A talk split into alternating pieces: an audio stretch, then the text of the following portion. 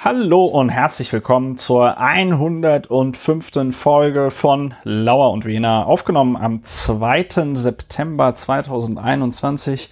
Lauer und Wiener, Deutschlands bester Wahlprognosen-Podcast und Podcast zur Bewältigung der Gesamtsituation. Ich mache das nicht alleine, sondern mit einem Podcast-Partner, der sitzt pandemiebedingt am anderen Ende der Stadt.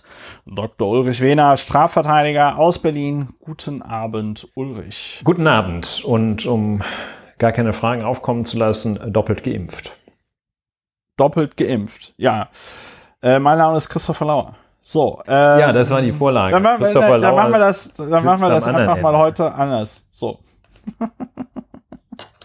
ich habe bei, ich habe äh, auf äh, YouTube alte Saturday Night Live Folgen gesehen und da gab's ja hier Wayne's World äh, und da hat der Wayne den Garth auch immer vorgestellt. Vielleicht ja, sollten wir dazu das, übergehen. Das Prinzip gegenseitiger Vorstellung haben wir ja schon etabliert seit äh, etwa 67 Folgen und wir sollten es beibehalten. Ich, ja stelle somit vor, Christopher Lauer in Berlin, Bonner, Rheinländer. Rheinländische Frohnatur. Ja, es, es gibt viele Rheinländer, die momentan so etwas beschämt ihre Herkunft verbergen. Ich frage mich, warum. Ja, warum? Und, Armin Laschet. Ja, es sind zu peinlich, auch Rheinländer zu sein. Aber gut, ähm, ja, Christopher Lauer, Historiker, Publizist, Mitglied des Berliner Abgeordnetenhauses AD und ins B. Allerdings nicht des nächsten Abgeordnetenhauses, wie wir vermuten müssen. Ja, Ulrich, äh, wir fragen ja nicht mehr, wie es uns geht. Äh, es hat verschiedene Gründe. Ja. Äh, deswegen direkt die Frage, weil wir ja ein sehr niederschwelliger Podcast sein wollen. Was machen wir hier eigentlich bei Lauer und Wiener? Ja, wir sind der Podcast zur Bewältigung der Gesamtsituation. Wir tun das, indem wir Dinge benennen und gegebenenfalls umbenennen, die wir vorher uns etwas genauer angeschaut haben. Das sind also die Schritte anschauen, erfassen, benennen, bewerten, gegebenenfalls drüber aufregen. Das Mittel haben wir lange nicht erwähnt, mit dem wir das tun. Das Instrument ist die komplementäre Kommunikation. Das heißt, wir reden miteinander, um uns zu ergänzen, um weiterzukommen, nicht um den anderen zu besiegen, äh, zu bekehren oder äh, in einer anderen Weise zu modifizieren, sondern es soll ein Austausch sein. Es ist für uns einfach, weil wir sehr häufig einer Meinung sind. Wir bilden sozusagen eine Two-Person-Bubble, aber da, wo wir es nicht sind, versuchen wir uns äh, trotzdem zu ergänzen und äh, ja, da wo wir sind, uns auch zu ergänzen. Das ist die komplementäre Kommunikation zur Bewältigung der Gesamtsituation. Das reguliert optimal die Emotionen.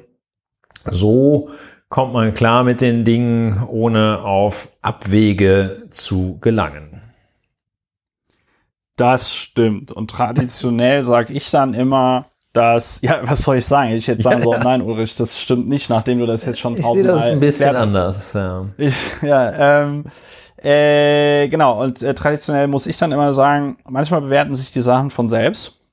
Ja. Äh, häufig, wenn es um Friedrich Merz, Armin Laschet, äh, Christian Lindner, Andreas Scheuer, also immer die üblichen Verdächtigen geht. Ich musste aufhorchen bei diesem zwei äh, zwei Personen Bubble, weil ich auch so, weil ich mir nochmal so gedacht habe, ja, aber das war ja, das war ja früher nicht anders. Also ich finde das immer so geil, wenn Leuten heutzutage unterstellt wird, ja, ihr steckt da ja in eurer, weiß ich nicht, linken Bubble oder sonst irgendwas drin, wo ich mir so denke, als ob das früher anders gewesen wäre. Ja. Ähm, früher war vielleicht anders, dass nicht alle gedacht haben, sie wären in der Mehrheit, wobei pff, kann auch gut sein. Äh, jedenfalls, ich finde diesen Bubble-Vorwurf immer so, immer so bescheuert, weißt du? Ähm, aber gut, ich finde ja auch einiges bescheuert. Das äh, muss ja nicht muss ich ja nicht, ähm, muss ja nicht beson muss ja nichts Besonderes sein. So, äh, Ulrich, ähm, wir haben Feedback bekommen zur letzten Folge. Allerdings nur eins. Zumindest nur eins, das mir erinnerlich ist.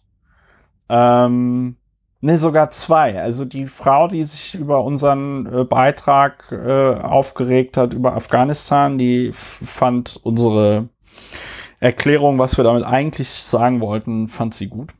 Ah, das, das heißt, freut mich äh, aufrichtig. Das heißt, wir haben da ordentlich Abbitte geleistet. Äh, dann auf dem Kurznachrichtendienst Twitter wies mich jemand darauf hin, wir haben doch über dieses, ähm, wir haben über Andy Scheuer und diesen Nonsens-Tweet geredet. Mit diesem, mit diesem Wasserrad da, ne? So. Ja. Und ähm, ich hatte ja gesagt, das würde nur mit Muskelkraft bewegt werden. Aber schau an, äh, mir wurde dann äh, erklärt, das ist elektrisch. Also es ist im Grunde genommen, ich weiß nicht, kennst du die, Hol äh, kennst du die Honda Goldwing? Ja, selbstverständlich.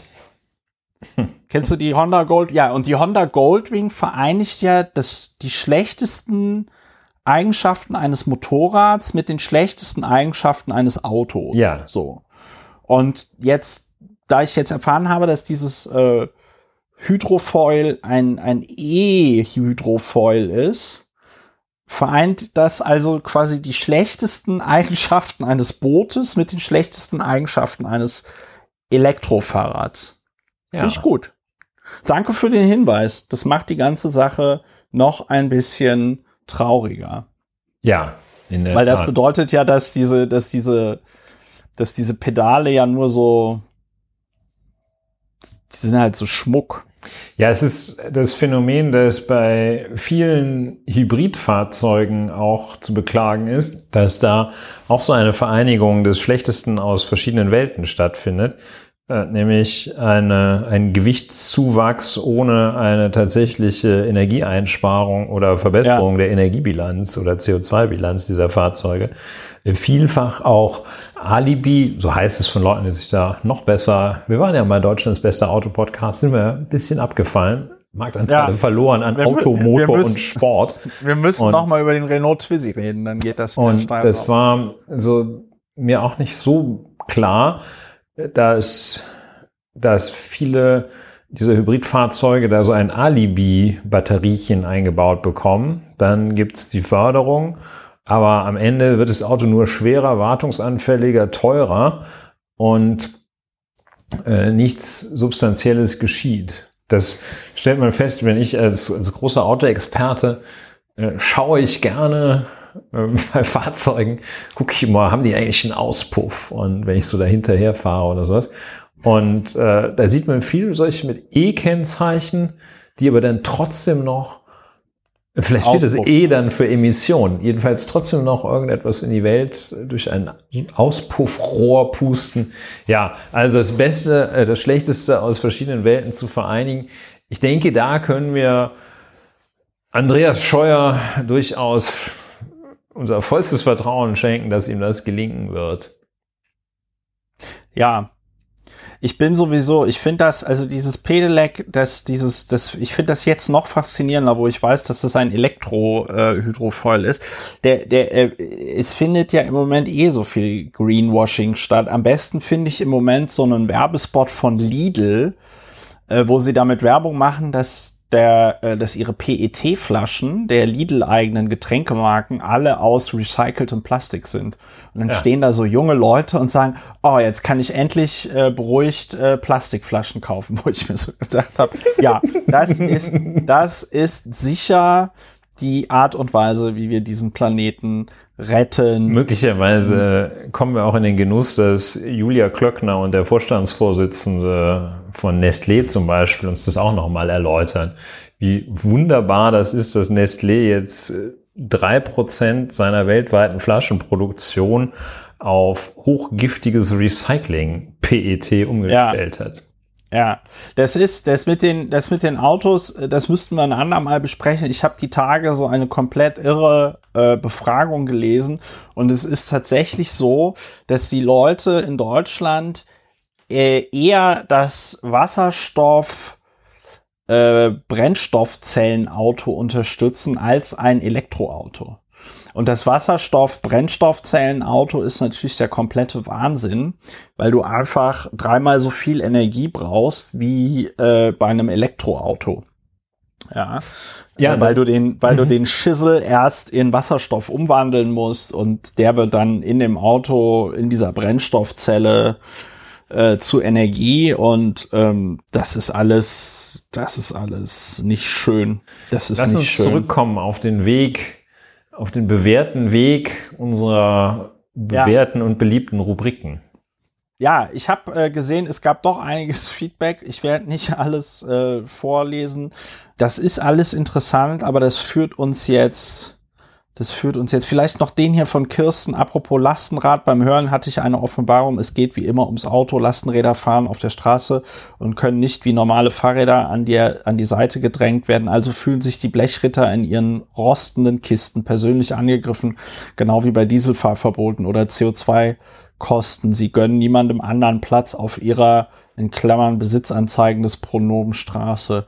Gruß Kirsten. Ja, ist äh, gut beobachtet. Ich denke auch, dass das äh, ein Grund sein könnte, warum man Lastenrädern gegenüber so so scheiße drauf ist, weil sie, weil sie, wenn man Angst hat, oh mein Gott, die nehmen meinem schönen deutschen Auto das, äh, den Platz weg. Ja, es ist auch verschiedene Phänomene. Auch dieses Phänomen, dass man ja gerne davon genervt ist, wenn jemand im Umfeld oder sichtbar für einen selbst das Richtige tut.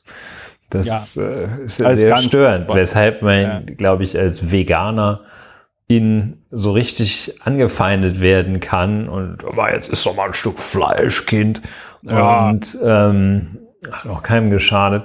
Und so auch als Lastenradfahrerin möglicherweise Guter Punkt. Ja, einfach diese Projektionsfläche bietet. Anyway, ja, ja danke für so Feedback. Ähm, danke für so Feedback. Da, da sollte man äh, sich insgesamt, glaube ich, bei dieser Lastenradgeschichte, das hat sich ja auch ganz gut abgekühlt. Ähm, ich denke, da ja, sollte ja. man mal wie äh, Gerhard Schröder sagen würde, die Kirche im Dorf lassen. Ja, und oder äh, man mal runterkommen, diese Lastenräder hoch. weiter hochsterilisieren, ja, die Lastenräder man, genau, mal weiter. Man darf es nicht, man darf es nicht alles hochsterilisieren. Richtig. Ja. Worüber wir nicht reden, eine auch sehr beliebte Kategorie ähm, in diesem Podcast. Heute, glaube ich, ganz kurz, wenn, wenn wir nicht auf, sag ich mal, durch das Reden miteinander auf neue Gedanken kommen. Worüber wir nicht reden, heute einfach mal Friedrich Merz, ne? Ähm, wir hatten den, glaube ich, letzte Woche schon mit irgendeinem so mit irgend so Tweet. Äh, ja, das, da hatten wir ihn als Sprungbrett zur Auseinandersetzung mit dem Thema Bullshit Genau. Gewählt. Und das Krasse ist, ja, ja als, das Krasse als ist, als, als Markenbotschafter. Als ob Friedrich Merz, ja, der, der Bullshit-Markenbotschafter, ja, als ob Friedrich Merz äh, unseren Podcast hören würde, ähm, haut der im Moment einen also ein Kracher nach dem anderen raus. Ja. Und das muss ein Ende haben. Das Beziehungsweise das muss ein, das muss insofern ein Ende haben, als wir jetzt nicht mehr drüber reden. Weil sonst ja. müssten wir einen eigenen Friedrich Merz Podcast machen und das will niemand. Ja, könnten wir erstmal sein, sein Buch besprechen auch. Ja, dieses, das, das Buch, das dass er. Das kann jeder ähm, schaffen. Dass er Menschen, äh, ja. bedürftigen Menschen, die seine hochwertigen Notebooks wieder beschaffen, ja. zukommen ja. lässt. Es kann jeder schaffen. Ja, ja. hier, also äh, mal so ein Beispiel. Die Einführung dieses Steuerprangers in Baden-Württemberg, reden wir nachher noch drüber und die Zustimmung von Frau Baerbock zeigen erneut das staatsautoritäre Denken der Grünen. Was sagt eigentlich Ministerpräsident Winfried Kretschmann dazu? Dieser, also das ist so, das ist, ich meine, was, was, was soll denn? Und dann noch Hashtag Denunziantentum. Das mit dem Denunziantentum, das regt mich ja noch am meisten auf, weil äh, das. Lass uns da Wort, gleich zukommen, wäre mein Vorschlag. Ja, ja Okay, Überlegung. bevor ich mich jetzt hier, normalerweise redest du dich bei Friedrich Merz immer so in Rage, heute bin ich mal dran. Also ganz, ganz, ganz, ganz schlimm. Ganz, ganz, ganz, ganz schlimm, aber wir heben diesen Tweet auf zur Wiedervorlage, wenn wir gleich über das Thema Meldeplattform für Steuervergehen äh, äh, reden. So, ähm, und dann reden wir auch nicht über das Triell. Ja, Äh, ich habe gar keinen besonderen Grund, außer naja, ich habe das so zusammengefasst. Ich habe vor der, ich habe vor der, vor dem Triell habe ich äh, geschrieben. Äh, ich erkläre jetzt einfach schon mal Annalena Baerbock zur Gewinnerin, weil je nach Parteizugehörigkeit die Leute ihren jeweiligen Kandidaten, ihre jeweilige Kandidatin zur Siegerin dieses Triels erklären werden. Und ähm, that is that. Ja. Also ich kann besonders gut über das Triell auch reden, weil ich es mir nicht angeschaut habe. Ich auch nicht. Und äh, das, ja, das befähigt einen ja ganz besonders darüber zu reden. Ähm, das befähigt aber jedenfalls äh, die Lektüre am Tag danach dazu, dass eine sehr befremdliche Veranstaltung, sehr befremdliche Abläufe da festzustellen. Also diese, wie du ja richtig sagst, äh, nun weiß Gott nicht überraschende Tatsache, dass jeder äh, den Kandidaten, die Kandidatin seiner eigenen Partei als Sieger sieht. Das ist äh, wenig überraschend. Und dass das dann so ein, dass das dann so ein, so ein Zirkel in Gang, so ein Kreislauf in Gang setzt, äh, dass dann darüber berichtet wird und also diese, diese Stimmen divulgiert werden, dass jetzt äh, von, von irgendwelchen Leuten klarer Sieger, unserer, unser Mann, unsere Frau, das wird dann geschrieben und dann sagen, das kommentieren das wieder alle. Und zum Teil wird es dann so kommentiert, dass man sagt, das ist ja auch ist ja auch nicht verwunderlich, im Grunde genommen so wie wir das hier machen. Das heißt, am Ende des Tages kann man tatsächlich nur nicht drüber reden, muss man nur nicht drüber reden. Ja. Du wir alles jetzt durch dieses gesagt. kurze Schweigen zum Ausdruck Ja, du, du, du hast alles äh, schon gesagt und deswegen muss ich das jetzt nicht nochmal wiederholen. Das ist eine gute Ähm, Methode, glaube ich auch. Gute, gute Methode. Ja, äh, das Triell, wir reden nicht darüber, wir reden auch nicht, gerade jetzt auf Spiegel Online, Comeback nach 40 Jahren, aber Kern mit neuem Album zurück. Reden wir auch nicht drüber. Aber ich kann schon mal versprechen, das wird ein Thema sein, über das in den nächsten Wochen und Monaten sehr viel geredet werden wird. Das neue Aber-Album. Wir sind in so einem, in so einem Zeit, in so einem Time Loop sind wir gefangen und alles wiederholt sich. Aber bringt ein neues Album raus. Ich kann es aber auch verstehen. Die werden wahrscheinlich eine, eine metrische Tonne Geld bekommen haben. Und zwar kein Hartgeld, ähm, damit die sich noch mal Große hinters, Scheine. äh, äh, vor die Mikrofone stellen und ähm, aber machen. Ja, schön, schön Aber für, machen, schön. Ja, mach mal aber schön für aber. Ja, So, äh, dann haben wir äh, heute ein, ein äh, einmal ehrlich ist der Dumme. Der ehrlich ist der Dumme. Letzte Woche ausgefallen bei der ehrlich ist der Dumme geht's immer langjährige HörerInnen wissen, worauf sich das bezieht.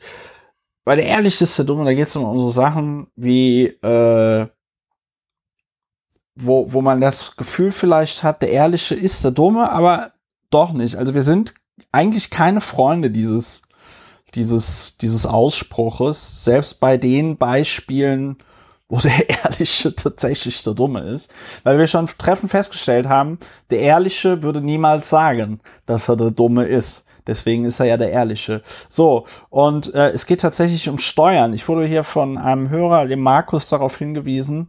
Äh, Sven Giegold hat sich über äh, zum Thema Sven Giegold, ehemaliger Abgeordneter für Bündnis 90 Die Grünen, der jetzt so eine NGO gegen Steuerhinterziehung und so macht, äußert sich also bei ähm, T-Online zum sogenannten Steuerbetrug und sagt da, in Deutschland wird immer noch die Hand schützend über die Wirtschaftskriminalität gehalten. Der ehrliche Steuerzahler darf nicht der Dumme sein. Ja? Und äh, im Grunde genommen ist der ehrliche Steuerzahler der Dumme. Kurze Antwort, nein. Lange Antwort, Ulrich, willst du dazu noch was sagen? Lange Antwort. Also es geht, wie du völlig richtig gesagt hast, um auch etwas um die Enttarnung dieses Satzes, der nämlich meistens der Dumm angewendet wird, der ehrlich ist der Dumme. Ich möchte Sven Giegold zu seinen Gunsten auch unterstellen, dass er sich dagegen ausspricht, dass Leute das Gefühl haben, als Ehrlicher der Dumme zu sein. Denn in Wirklichkeit ist der Dumme der Dumme und der Unehrliche der Dumme. Aber das Gefühl ist trotzdem nicht schön. Ähm, dazu möchte ich noch sagen, dass Sven Giegold mit der Aussage, die Hand werde schützend über die Wirtschaftskriminellen gehalten, äh, im Ergebnis äh, recht hat, auch nach meiner Beobachtung, im, in diesem äh, in, in der Beobachtung allerdings teilweise Unrecht hat, äh, dass es ähm, tatsächlich, das kann man, kann, das kann man selbst, ja, Friedrich Merz weiß ich nicht, äh, den wenigsten unterstellen, dass es ihnen um den Schutz der Wirtschaftskriminellen im engeren Sinne geht. Es geht ihnen um den Schutz ihrer Klientel, die da nämlich äh, nah dran ist und äh, sonst Konsequenzen möglicherweise zu fürchten hätte. Und ja, mehr ist da an dieser Stelle nicht zu, zu sagen, äh, dass, äh, ja doch, äh, es gibt wohl Studien, die einen, einen ganz signifikanten Zusammenhang festgestellt haben zwischen Steuerehrlichkeit und dem Gefühl, die Steuererhebung und auch die Steuereintreibung erfolge gerecht das heißt also, dass ähm, die Steuerehrlichkeit da besonders hoch ist, wo Menschen davon überzeugt sind, dass die Steuern gerecht verteilt und gerecht eingetrieben werden. Da, wo das umgekehrt nicht der Fall ist, werden Steuern weniger gezahlt und häufiger hinterzogen. Klar. Ja, aber das, ja? aber das bedeutet ja, wenn ich dich richtig verstehe, dass der Ehrliche je mehr, der Dumme je, ist. Ja. Je nein, je mehr, je mehr Steuerhinterziehung es gibt, desto mehr Steuerhinterziehung gibt es. Habe ich das richtig verstanden? Das wäre wohl eine, ist eine denkbare Konsequenz aus dieser Beobachtung. Ich habe jetzt die also Studie nicht vor. Steuerhinterziehung ein, ähm, eine, eine Abwärtsspirale. Ja, also ist, ist sie auch aus anderen Gründen. Das, das wäre das gewesen, was ich am Ende noch hätte ergänzen wollen. Steuern zahlen ist gut. Also auch wenn für viel Quatsch Geld ausgegeben wird, aber ähm, Steuern zahlen ist gut. Davon kaufen wir die ganzen schönen Sachen. Und ja, und nicht mit Steuervermeidung ist jetzt auch nicht so, also ist jetzt auch nicht so der ja, sag mal, sowas Tolles ist es jetzt auch nicht. Ähm, umgekehrt. Es gab mal eine Zeit, da war einer der Bestseller, das ist schon sehr lange her, der hieß 1000 ganz legale Steuertricks. Und ja. äh, das ist so ein bisschen äh, auch ein, ein Hobby vieler und ja, also cool finde ich das auch nicht. Ja, die, die, ich finde, die beste Art, Steuern zu vermeiden, ist tatsächlich äh, gar kein Geld zu verdienen. nee, ähm, die beste, die beste. Art der Steuer. so auf eine beste, Lachlawine losgetreten, förmlich. Die beste, die beste Art, äh, Steuern zu vermeiden, ist tatsächlich Spenden an gemeinnützige Vereine und auch Parteien. Das lohnt sich, lohnt sich sehr, senkt das zu versteuernde Einkommen teilweise sehr immens. Lohnt sich immer. Ja. Lohnt sich immer, kann ich nicht anders sagen. Also hier so. ist der Ehrliche nicht der Dumme. Der Ehrliche ist nie der Dumme, es sei denn, er hat mit der Staatsanwaltschaft Berlin zu tun. Das ist die eine große Ausnahme. ja, ähm, ja äh, dann kommt eine Frage der Woche, bei deren Findung wir viel Spaß hatten. Die Frage der Woche lautet, wird der Deutsche Bundestag, der nächste, der 18., über 1000 Abgeordnete haben? 1000 oder mehr? Ja. Die Antwort lautet ja. Ja. Nächste, der 18. wird über 1000 Leute, also Abgeordnete haben. Ich muss mich noch korrigieren. Ich hatte gedacht, es wäre der, es wäre aktuell der 17. Deutsche Bundestag, aber aktuell ist der 19. Bundestag. Oh, der 20. also. Äh, das wäre dann also der 20. Bundestag. Aber wir haben ja schon gesagt, wir fühlen uns wie in so einem Zeit, wie in so einer Zeitschleife. Man sehe es mir nach. Und wir haben eine Zahl der Woche. Äh, die ist gar nicht so schön. 82, denn vor 82 Jahren äh, überfiel Deutschland Polen äh, und der Zweite Weltkrieg begann damit. Ja. Und ich glaube, da sind sich fast alle heutzutage einig. Gibt ja nicht mehr so viele Themen, aber da sind sich heutzutage, glaube ich, fast alle einig, dass das nicht so toll war mit dem Zweiten Weltkrieg. Ja. Ich war äh, tatsächlich, kann ich ergänzen, in dieser Woche in Dresden. Da sieht man auch, dass das nicht so toll war. Ähm, also eine Stadt, die ja an vielen Stellen Symbole der verheerenden Auswirkungen des Zweiten Weltkriegs zeigt. Und da nicht so unter ähm, da hat, wenn man von der Autobahn kommt, die, ich musste mit dem Auto fahren, weil die Bahn streikt und da hat dann. Was wir explizit unterstützen.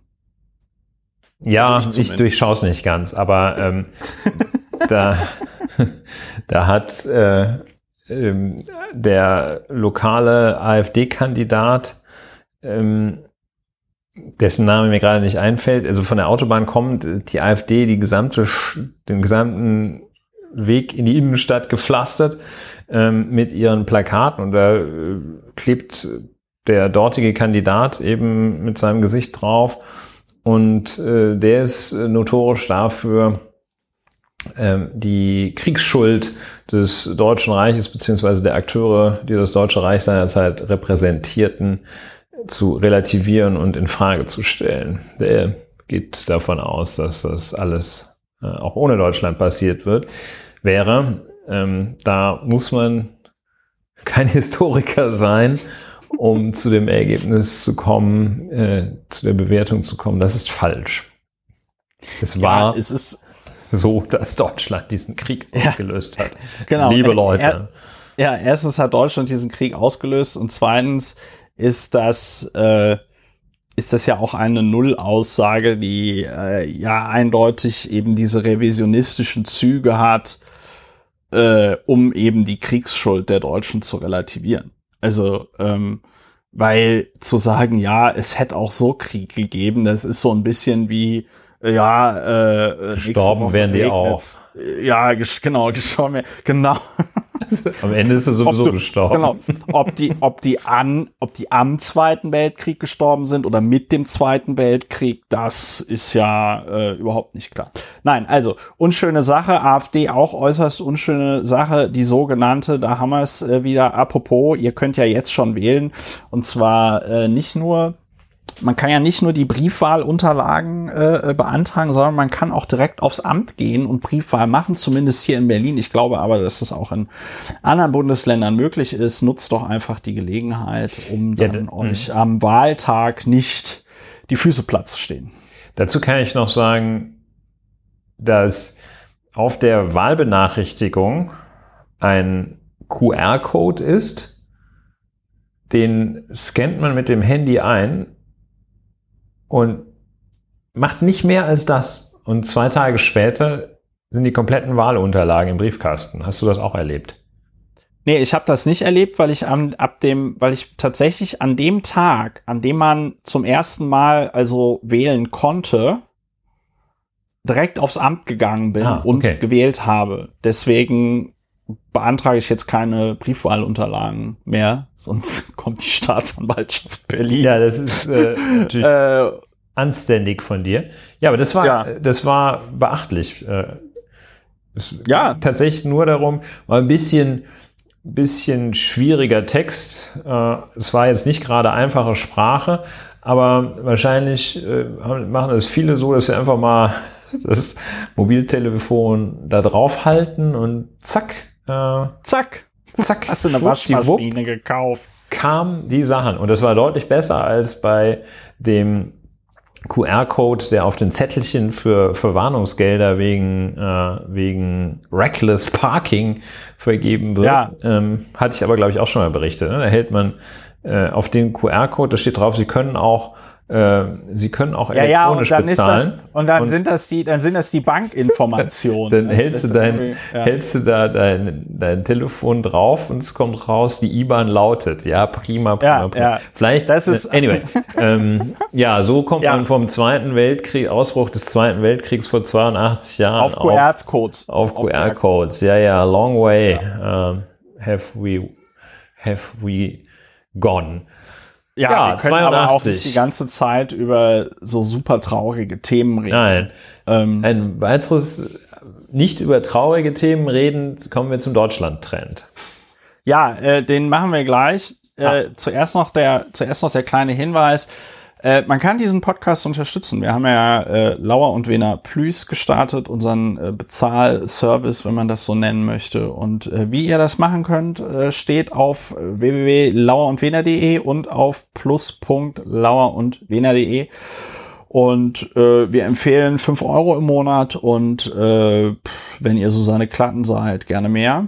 Und äh, ich möchte diese Gelegenheit nutzen, um mich an dieser Stelle bei allen UnterstützerInnen ganz herzlich zu bedanken. Das ist äh, sehr schön und äh, ja, schön, dass ihr dabei seid und dabei bleibt. Und äh, wenn ihr nach wie vor Probleme mit eurem Podcast-Client haben solltet, den Lauer und Wener Plus Stream äh, zu abonnieren, dann schreibt mir bitte eine Mail an kontakt.lauerundwener.de und dann kriegen wir das alle hin. Ja, das war die wir schaffen das. Das war die, das war das Wort zum Sonntag und du willst, lieber Ulrich, über den ARD Deutschland-Trend reden. Ja, ja, ich wollte da einmal von heute 18, von heute 18 Uhr, ne? Also wir sind kurz nach Schließung aktuell. der Wahllokale heute. Kurz nach Schließung der Wahllokale. Top aktuell sind wir. Ja, drei Wochen noch bis zur Bundestagswahl, wenn man äh, keine Ahnung, wie das wenn man, gerechnet, wenn man, wenn man, keine Ahnung, wie das heute Kalender, am 2.9. gerechnet haben. Wenn man dem. Kalender Glauben schenken darf, ne? Ja, rund drei Wochen, okay. Ja, das mit dem rund ist natürlich eine schöne Sache. Rund drei Wochen äh, vor der Bundestagswahl äh, wird ein ARD Deutschland Trend veröffentlicht. Der ARD Deutschland Trend wird von Infratest DIMAP. Infratest DIMAP durchgeführt äh, und also nicht vom WDR nur, ne? Und ähm, ja, er hat äh, eine Trendwende, kann man vielleicht so sagen, was die berühmte Sonntagsfrage angeht, zutage gefördert. Ja.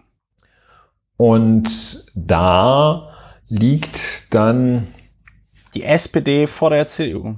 Ja, das hatte sich ja schon so leicht abgezeichnet in den letzten Tagen. Ähm, ja.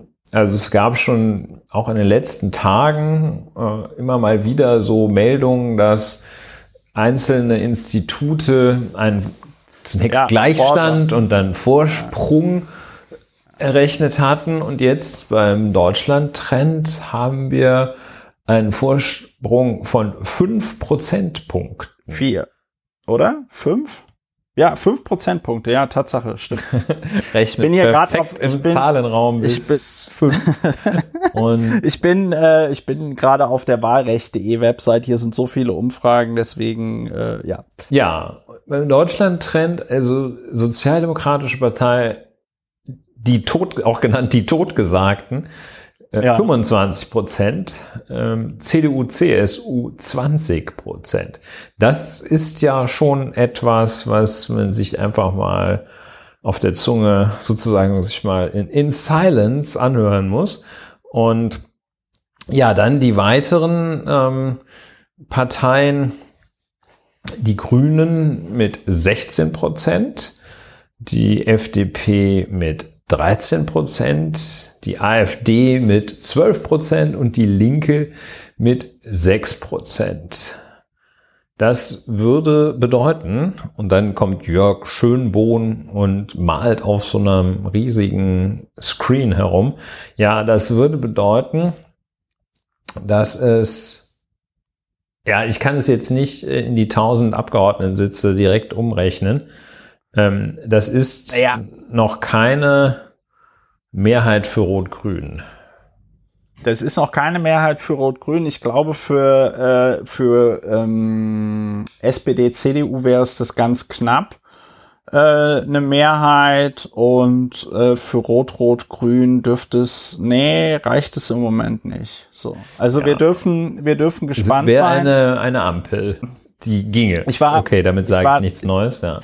Ich war deswegen auf äh, wahlrecht.de, weil das äh, Besondere an dem heutigen Deutschland-Trend der ARD ist, dass alle anderen Institute jetzt, also du hattest recht, die Forschungsgruppe Wahlen, die das, glaube ich, immer fürs ZDF macht, die hat das, äh, die hat die Umfrage am 27.8. gemacht, da waren CDU und SPD gleich auf. Darauf folgte dann äh, INSA, da war äh, die SPD auch fünf Prozentpunkte vor der äh, CDU, CSU am 30.8., am 31.8. zog Forsa nach, da hatte die SPD einen Vorsprung von zwei Prozentpunkten. Danach kam Kanta, die früher Emnit hießen, äh, das äh, sind auch vier Prozentpunkte und dann heute Infratest äh, DIMAP mit äh, eben den 5 Prozentpunkten Unterschied.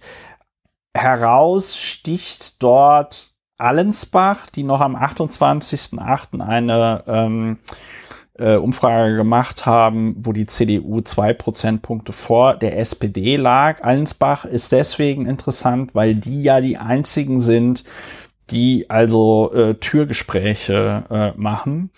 Äh, wobei ich da einschränkend sagen muss, dass ich nicht weiß, wie das jetzt während der Corona-Pandemie äh, gelaufen ist. Ja, und nur um sich mal vor Augen zu führen, wie dramatisch der Absturz hier der CDU-CSU ist und wie dramatisch der Aufstieg der ähm, SPD ist. Am 5.8., also noch vor einem Monat, also vor weniger als einem Monat, aber sind wir mal nicht äh, katholischer als der Papst, hatte die CDU noch 27 Prozent und die SPD 8 Prozent. Und es hat sich also innerhalb von vier Wochen einmal komplett gedreht. Ja. Der Rest ist tatsächlich so Fluktuation, ein, zwei Prozentpunkte bei Grünen, FDP, Linke und AfD. Aber äh, dieser Verlust jetzt der äh, CDU, CSU ist tatsächlich extrem. Das letzte Mal sind die so schnell, so krass abgestürzt während dieser, ähm, während dieser sogenannten Maskenaffäre. Aber da muss man sagen, dass sie auf dem Höhepunkt dieser Maskengeschichte ja, das war auch so eine besoffene Geschichte. Ja. Ähm, auf der Höhe dieser Maskengeschichte waren sie bei Infratest DIMA bei 23 Prozent. Ja. Und das muss man sich also mal vor Augen führen, dass selbst in dem Moment, als die Nachricht, die Nachricht die ganze Zeit war, die CDU, CSU, das ist ein korrupter Haufen. Selbst da wollten mehr Leute die CDU, CSU wählen als jetzt. Ja, es gibt ein jedenfalls zeitlichen Zusammenhang schon einmal mit der Performance der jeweiligen Spitzenkandidatin. Da ist äh, Armand de Lachey äh, im Sinkflug, um mal so eine schöne Floskel ja. zu verwenden. Der ist also jedenfalls bei der Kanzlerfrage und die ist ja jetzt auch so unwichtig nicht. Das ist nun mal das Gesicht, das wir äh, typischerweise mindestens vier Jahre, im Durchschnitt wahrscheinlich zehn Jahre dann sehen. Ähm, Direktwahl des Bundeskanzlers oder der Bundeskanzlerin, da würde Herr Scholz 43 Prozent erhalten, plus zwei. Und äh, Herr Laschet 16 plus minus 0, äh, Frau Baerbock 12 plus minus 0. Da fragt man sich natürlich, äh, wo kommen die, wo, wo sind die 2% äh, plus äh, hergekommen, wenn nicht von den anderen?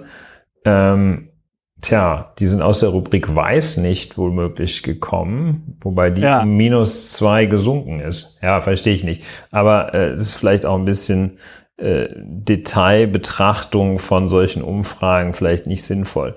Äh, jedenfalls also ein ganz klarer Trend. Äh, Armin Laschet, der, der äh, mit großem Abstand unbeliebteste Spitzenkandidat äh, aller Zeiten, also unbeliebteste Spitzenkandidat äh, der CDU. Ja, das kann ich nicht genau sagen. Es wird die gemessen ja, doch, die, es ist, naja, die Zufriedenheit so, mit Spitzenkandidaten vor Bundestagswahlen äh, ist auch in Prozent. Ja, es wird leider nicht die Frage es, angegeben. Es sieht auch so aus, als würden da äh, Unionsanhänger gefragt, beziehungsweise die äh, jeweilige Partei nach ihrem jeweiligen Spitzenkandidaten.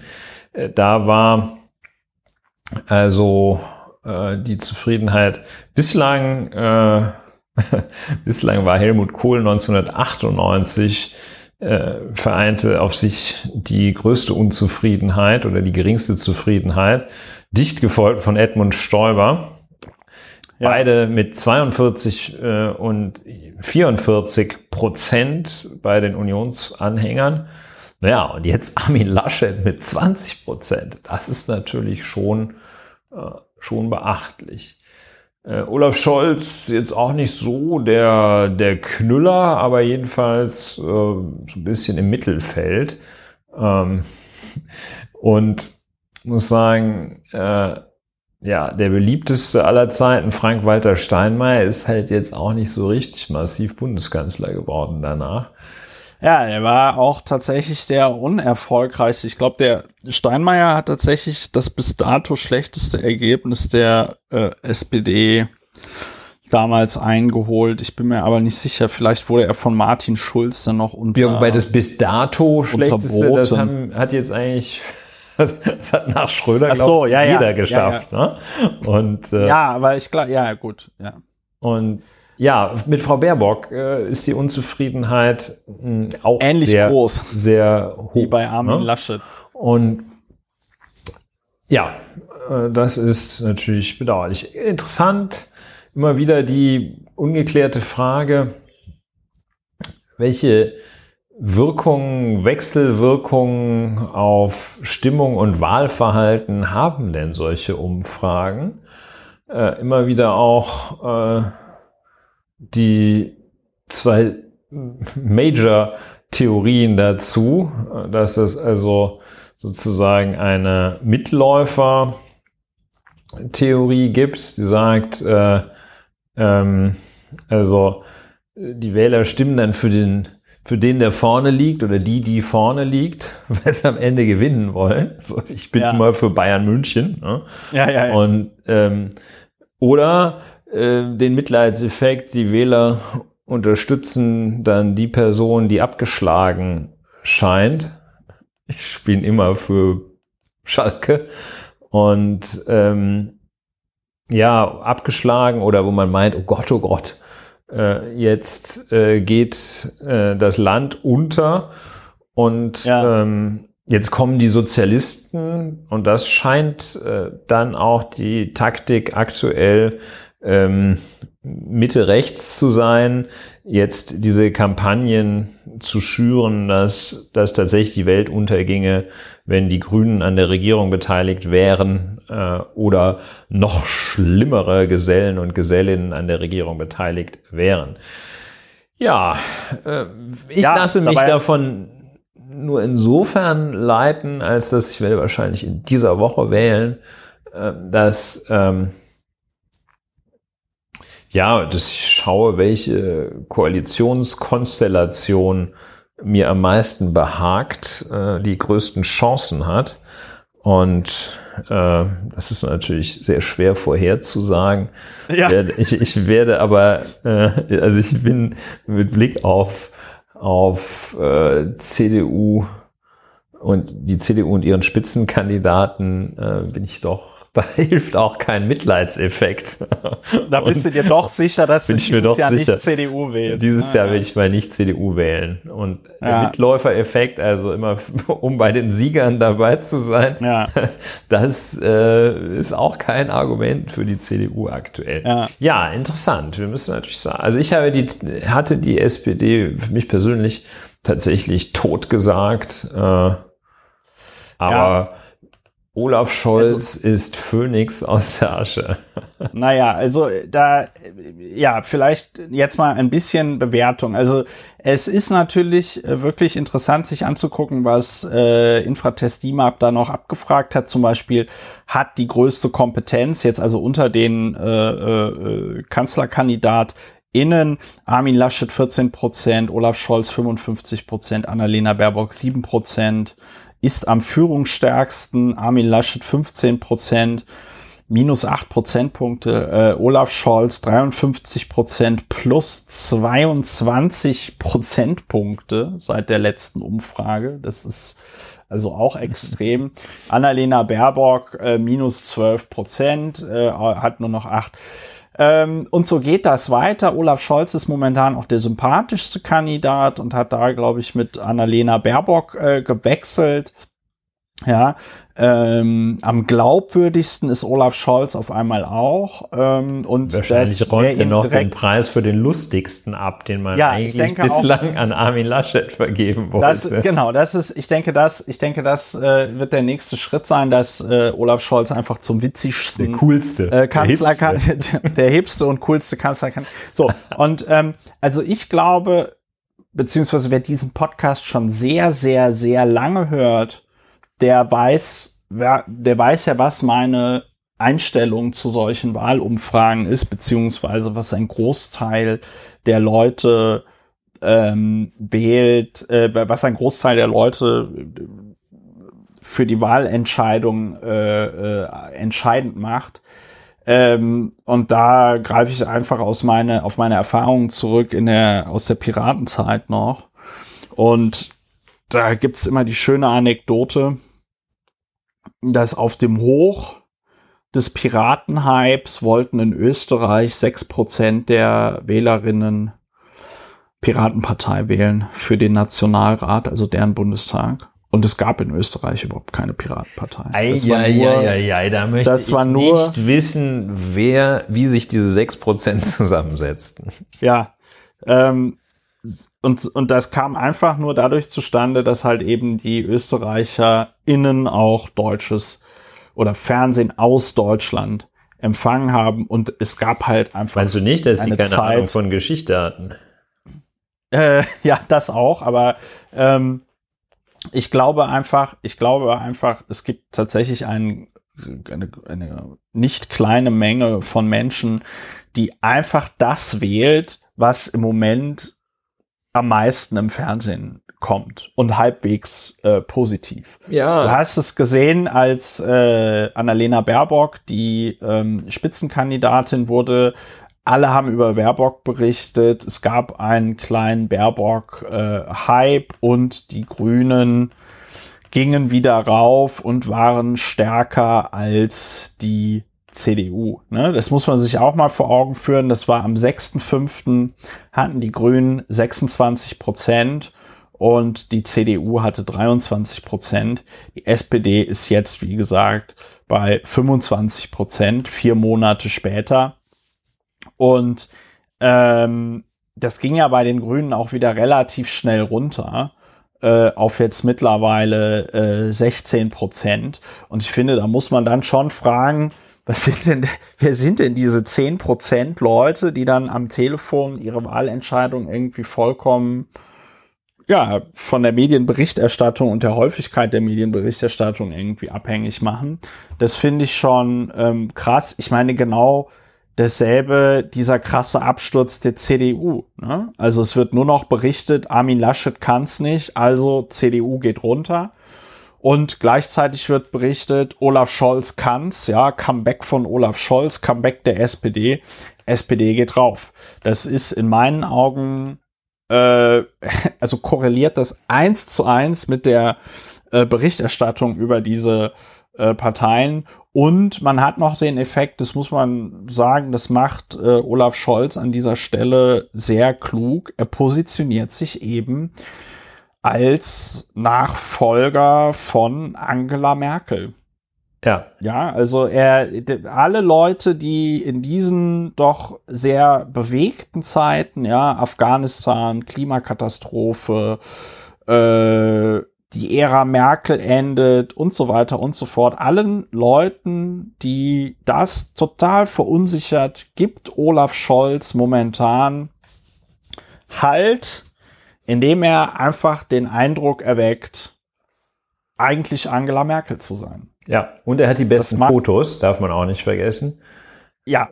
Die äh, jetzt ästhetisch und technisch äh, einfach ja. besten und anspruchsvollsten Fotos sagen, sagt mein guter Geschmack, aber ich habe es auch von Leuten gehört, die sich mit Fotografie auskennen. Du hast und es von Leuten gehört, die dir recht geben. Deshalb, also Leute, die mir recht geben, können ja natürlich nur recht haben. Ach, können nee. keine schlechten, können keine schlechten Menschen. Ja, das, äh, was du gerade gesagt hast, äh, dieser, diese sich selbst verstärkenden Prozesse dort, wechselseitig verstärkenden, ähm, die Berichterstattung wird ja ihrerseits auch dadurch beeinflusst, wer jetzt gerade oben ist und wer unten. Ja. Äh, ein sehr deutliches weiteres Beispiel, um das noch zusätzlich zu belegen, ist dann der Absturz von Heiko Maas, Politikerzufriedenheit mit Abstand größter Verlust ähm, von relativ weit vorne, nämlich offenbar äh, 42 äh, Prozent Zustimmung auf 29, also minus 13. Ähm, dieser Absturz ganz sicher äh, assoziiert mit der Situation in Afghanistan, aber ähm, dass man erst durch diese Angelegenheit, durch diese traurige Entwicklung hätte feststellen können, dass Heiko Maas ein eher ungeeigneter Politiker ist, ähm, das ist wiederum auch falsch. Das konnte man schon vorher feststellen. Das haben wir auch vorher schon deutlich gemacht. Das heißt, bei uns hat er nicht verloren durch Afghanistan, er ist einfach gleichbleibend, ja. gleich geblieben. Ja, das sind die Phänomene. Es wird spannend. Kann man das auch zusammenfassen? Würdest du das auch sagen, dass es spannend ist? Was ist deine favorisierte, was ist dein favorisierter Wahlausgang? Meine ähm, wenn ich das mal so keck fragen darf. Warte, also es kann. Nimmst du ein Dextro-Energen gerade, oder? Nee, nee, nee. Ich trinke ohnehin Pocari Sweat. Die geben uns leider kein Geld dafür. Eine Werbeblock. Dass ich sie jetzt erwähne. Pocari Sweat ist ein isotonisches Getränk aus Japan. Das habe ich immer in Südkorea getrunken. Aber ähm, in Deutschland gibt es das nicht. In Deutschland gibt es aber Pocari Sweat als Pulver. Und äh, die Japaner, die sind da sehr, äh, die sind da sehr selbstbewusst. Da steht hinten als Dosierungsanleitung, kippen Sie dieses Pulver in ein 10 Liter Pocari Sweat Eimer.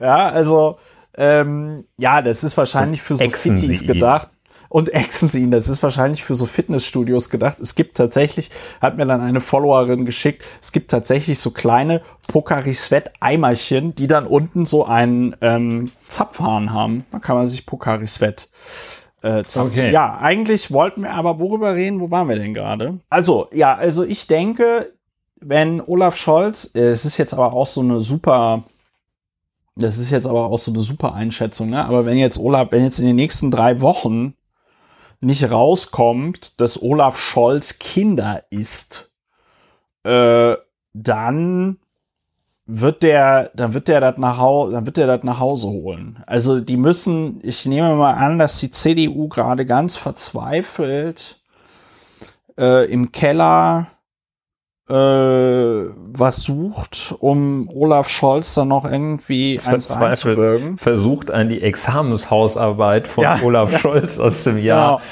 Wann wird der Examen gemacht haben? So Weiß ich nicht. 78 1840. Ja. Jedenfalls, äh, die, die werden noch ganz, ganz kräftig versuchen, damit Schmutz zu schmeißen, aber ich glaube äh, nicht, dass das funktionieren wird, weil das geht mir schon seit ein paar Wochen durch den Kopf, aber das, was ich vorhin sagte, Olaf Scholz äh, positioniert sich sehr clever als äh, Nachfolgerin von Angela Merkel, ja, auch in der Süddeutschen Zeitung. Man muss, man muss es einfach sagen, die SPD-Kampagne ist einfach gut. Also tatsächlich auch für ähm, so politische Kampagnen äh, ich habe gestern so einen Wahlwerbespot von denen gesehen. Das hat tatsächlich Spaß gemacht, den zu gucken. Der war wirklich, ähm, das war einfach interessant, den irgendwie zu sehen. Das war nicht das übliche abgelutschte, äh, Hallo, ich bin Ihr Spitzenkandidat. Ne? Also der CDU-Spot ist ja zum Beispiel eine totale Katastrophe. Okay. Da erzählt dann Armin Laschet irgendwas davon, er wäre der Sohn eines Bergmanns und ach Gott, ja, wie das, noch wie das alles irgendwie ist. Ja, er erzählt das immer noch.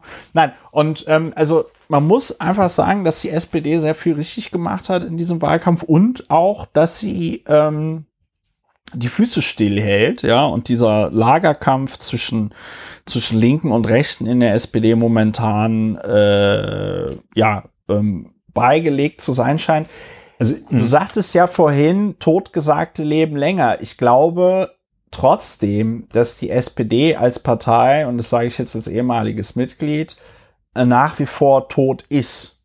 Weil ich nicht äh, beobachten kann, dass die SPD tatsächlich irgendwas substanziell verändert hat. Das Einzige, was sie verändert hat, sind die Leute, die sich um den Wahlkampf kümmern.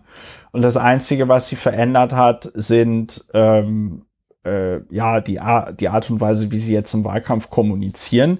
Aber man muss ganz deutlich sagen, dass die SPD jetzt an der CDU vorbei liegt, ist nicht die Stärke der SPD, sondern insbesondere die Schwäche der Grünen, aber auch die Schwäche der äh, CDU. Also man muss, man muss das noch mal, man muss das noch mal ganz deutlich sagen. Die Grünen sind seit dem Sommer 2019 lagen die eigentlich bis äh, Januar bis, bis April 2020 immer so gut 10 Prozentpunkte fast äh, vor der SPD. Jetzt am 6.5. Äh, Grüne 26 Prozent bei Infratest DIMAP und äh, SPD bei 14 Prozent. Ja, vor vier Monaten wollten 14 Prozent die SPD wählen. Auf einmal entdecken 25 Prozent der Befragten, äh, dass sie doch eigentlich schon immer Sozialdemokraten waren. Ähm, ja, also das ist, glaube ich, dieser diffuse Wunsch, das mit Angela Merkel möge doch bitte weitergehen. Und äh, dass man zu den Gewinnern gehören will. Also selbst ich habe mich irgendwie so bei dem Gedanken erlebt, oh Christopher, war das vielleicht doof, aus der SPD auszutreten? So ein Blödsinn, ja, so ein Blödsinn. Aber selbst ich komme dann bei, wenn die ganze Zeit nur noch Scholz, Scholz, Scholz, Scholz, Scholz berichtet wird, kommst du irgendwann auf diese Gedanken. Ja, gut. Wünschst du dir ein, dass die SPD stärkste Partei wird jetzt? Nee, das wünsche ich mir nicht, sondern ich habe jetzt einfach nur gesagt, wie das meiner Meinung nach sich jetzt noch entwickelt. Äh, der große, die, der, das große Fragezeichen für mich ist, wie ist das mit der Briefwahl? Ne? Die kann man ja jetzt auch schon etwas länger äh, beantragen. Ähm, es kann natürlich sein, dass wenn eine signifikante Gruppe von Leuten schon in den letzten Wochen Briefwahl gemacht hat, dass die SPD dann zwar noch immer an der Wahlurne von diesem Aufwärtstrend profitiert, aber halt eben nicht so stark wie ähm, wie man das dann erwarten würde. Ne? Das äh, denke ich, wird noch ganz interessant. Ich würde mir natürlich äh, eine Bundesregierung unter Führung der Grünen wünschen, aber muss man ganz ehrlich sagen, wenn jetzt Annalena Baerbock auf den letzten Metern nicht die eierlegende Wollmilchsau erfindet, dann wird's schwierig. Ich habe heute noch mal so einen Artikel äh, äh, in der Zeit äh, gelesen über Annalena Baerbock und ihren Wahlkampf, wo sie sich halt irgendwie wo es halt auch darum geht, dass sich die Grünen irgendwie verzetteln in ihrem Versuch, für alle irgendwas haben zu wollen und so, ja, ähm, im Programm. Und ähm, das ist so ein Signal für mich, dass die Grünen auch momentan bei der Presse ziemlich uncool sind. Und das ist eigentlich das Schlimmste, was dir in so einem Wahlkampf passieren kann. Man merkt richtig, es macht den Medien ja jetzt auch Spaß, über Olaf Scholz zu berichten, weil es natürlich Spaß macht, auch über den nächsten Gewinner, Sieger äh, zu berichten. Ja, hast du noch so eine schöne Underdog-Story, la la la la la, ja. Und ich sehe nicht, dass die Grünen da in den nächsten drei Wochen die Trendwende schaffen, muss man ja. einfach so sagen. Ja, ich glaube in der Tat auch, dass der Wahlkampf der Grünen sehr, sehr schlecht gelaufen ist. Die Plakatkampagne ist eine totale Katastrophe. Die sind doch sehr, ja, also unglücklich, sehr, sehr unglücklich ist es gelaufen. Und ja, von A bis Z. Aber das wissen ja äh, auch alle, deshalb brauche ich das jetzt auch nicht nochmal zu sagen. Ähm, die Stimmung gegenüber den Grünen ähm, ja ein, eine, eine spezielle aktuell. Manche ja, werden schon merken, dass ich jetzt überleite äh, oder ja, überzuleiten versuche, wenn du Satz. nicht uns noch festhältst. Noch einen Satz. Noch einen ja. Satz. Ich, ich würde mir natürlich dann ein, nach der Bundestagswahl ein progressives rot-rot-grünes Bündnis wünschen, wenn äh, das rechnerisch möglich ist. Ja. Ja. That's that. R2G. Ja, ja die, die äh, Grünen. Du wolltest jetzt äh, über ein anderes Thema reden. Ja, genau. Die, die Grünen ähm, bleiben bei den ein, Grünen. Ein, ein Thema, äh, das, ja, wie ich finde, auf ganzer Linie interessant ist und interessante Aspekte zeigt, erschreckende Aspekte zeigt, äh, belustigende Aspekte. Ist für jeden etwas dabei, little something for everyone der, das anonyme Hinweisgeberportal für Finanzämter ist freigeschaltet worden in Baden-Württemberg. Das ist der Ausgangspunkt. Der baden-württembergische Finanzminister Daniel Bayers, Klammer auf, die Grünen, Klammer zu, ähm, tritt also an die Öffentlichkeit und sagt, hey, äh, in Baden-Württemberg gibt es jetzt ein anonymes Hinweisgeberportal für Finanzämter. Das ist freigeschaltet worden. Das kann man sich auch im Internet anschauen. Das ist so etwas, wenn man es in der journalistischen, in der journalistischen Welt auch kennt. Äh, das ist ähm, so ein äh, ja, da öffnet sich eine Webseite und dann kriegt man die Möglichkeit dort äh, Mitteilungen anonym zu tätigen an die Finanzverwaltung und äh, dann entsprechend kann man die auch nachverfolgen, falls einem dann noch etwas dazu einfällt. Das ganze, äh, das Portal ist äh, überschrieben mit dem Hinweis, ähm, damit könne man dann den baden-württembergischen Finanzämtern diskret, sicher und anonym Anzeigen von Steuerstraftaten oder sonstigen Verfehlungen gegen Steuergesetze melden. Zudem besteht für Sie die Möglichkeit, über ein Postfach auch nach der Abgabe der Anzeige mit der zuständigen Steuerfahndungsstelle anonym zu kommunizieren. Soweit erst einmal. Ja, die, das ist. Ja? Ja, ich wollte nur da noch ergänzen, Baden-Württemberg ist auch das erste Bundesland, bei dem das so läuft. Also die Besonderheit hier ist, dass es eben online geschieht, weil du kannst auch in anderen Bundesländern ohne Probleme anonym auf Vergehen, aber auch Steuervergehen hinweisen. Ja, das ist richtig. Es gibt in, äh, im Freistaat Bayern äh, gibt es dafür ein Formularsystem. Äh, da gibt es so ein, ein Formular, das die Bayerische Finanzverwaltung äh, extra für die Abgabe anonymer Meldungen entwickelt hat dass, äh, damit man dann da nicht selber schreiben muss oder so etwas, kann man das machen. Ähm, es gibt äh, bei der Berliner Polizei wahrscheinlich auch, wenn es das in Berlin gibt, gibt es das woanders auch, die sogenannte Internetwache. Da kann man Strafanzeigen jeder Art, ich gehe davon aus, auch anonym erstatten. Naja, klar, du kannst da man kann, Namensfeld äh, sonst was reinschreiben. Das ist richtig. Ähm, ja, drohte meine Fantasie gerade mit mir durchzugehen, was ich da reinschreiben möchte. Und ähm, oh, Verzweiflungstat von Armin Laschet, er zeigt Olaf Scholz an. Ähm, und wegen Steuerhinterziehung, Beihilfe zur Steuerhinterziehung im Cum-Ex-Komplex. Ja, ja ähm, der Vollständigkeit halber sei gesagt, dass die anonyme Anzeige, ähm, die anonyme Strafanzeige, ähm, ja, ich glaube, wenn man sagt, schon immer möglich war, äh, dann ist es gar nicht so falsch.